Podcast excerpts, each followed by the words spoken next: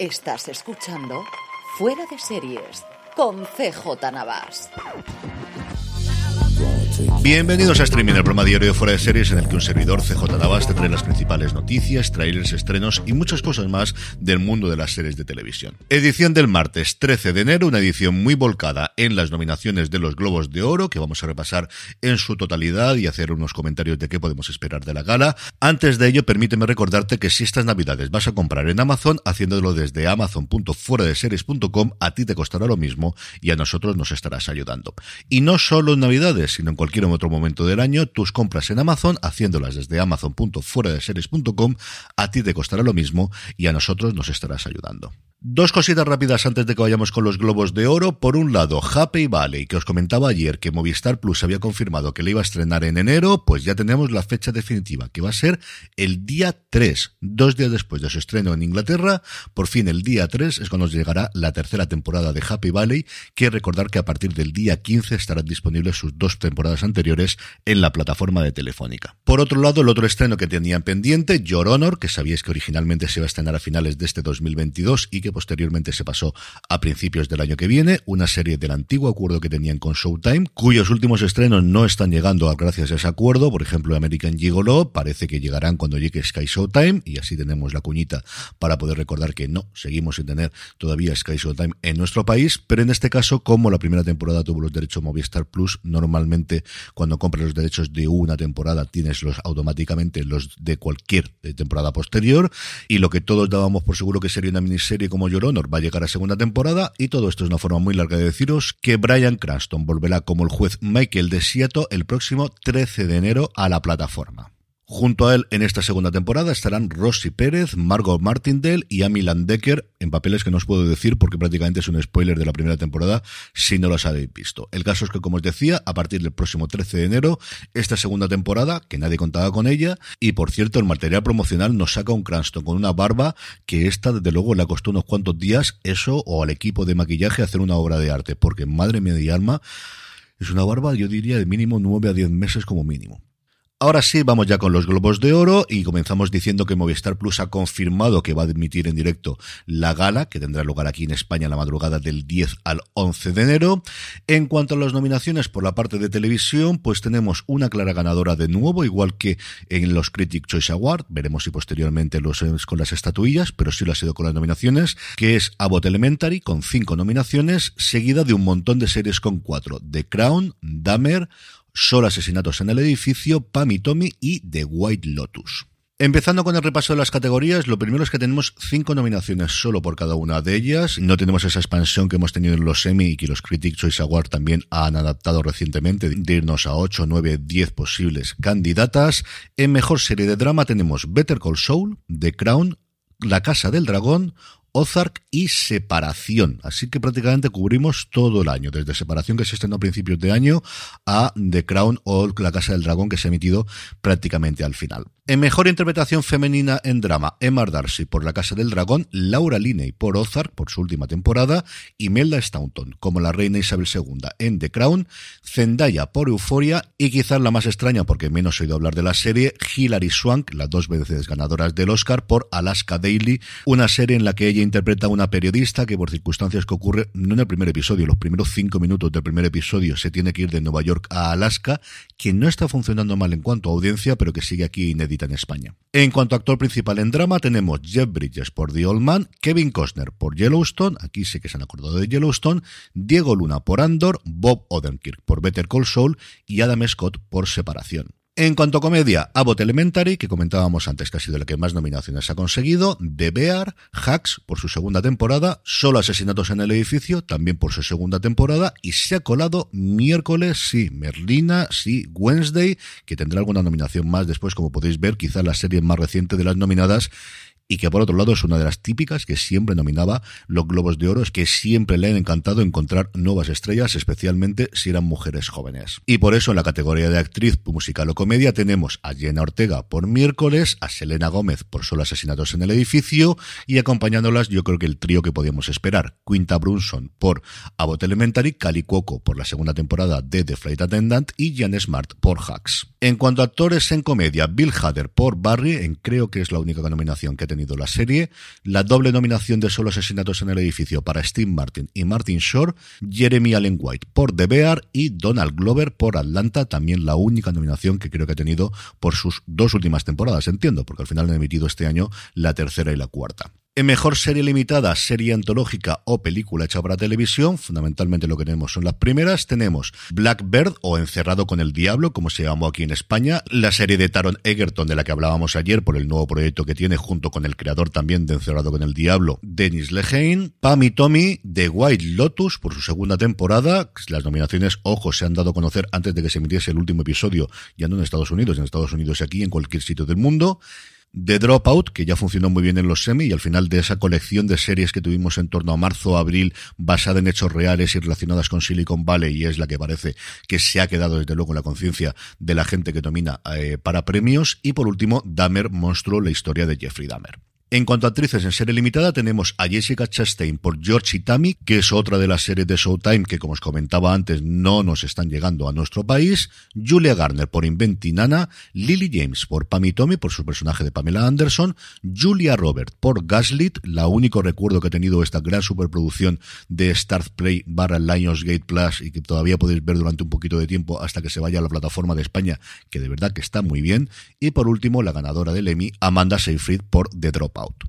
En mejor actor para ser eliminado serie antológica tenemos a Taron Egerton por Blackbird o Encerrado con el Diablo, Colin Firth por The Star Case, Andrew Garfield por Under the Banner of Heaven o por Mandato del Cielo, Evan Peters por Dahmer, sí, con toda la coletilla detrás, pero ya lo he dicho una vez, no voy a decirlo más veces, por Dahmer, y Sebastian Stan, también nominado él por su personaje en Pam y Tommy. En los Globos de Oro no hay premios ni para guion ni para director, pero sí hay para actores y actrices secundarios. Es cierto que es una cosa extraña porque deciden que juntan drama y comedia en la misma categoría y eso hace que a mejor actriz de apoyo, a mejor actriz secundaria tengamos a Elizabeth Debicki por The Crown, junto con Hannah Embider por Hacks, Julia Garner por Ozark y dos representaciones de Abbott Elementary de Colegio Abbott, Janelle James y Sheryl Ralph. En el caso de actor en comedia o drama es todavía más extraño porque tenemos a John Lithgow por The Old Man, a Jonathan Price por The Crown, a John Turturro por Separación, a Henry Winkler por Barry y a Tyler James Williams, que hace un trabajo totalmente distinto de los otros cuatro,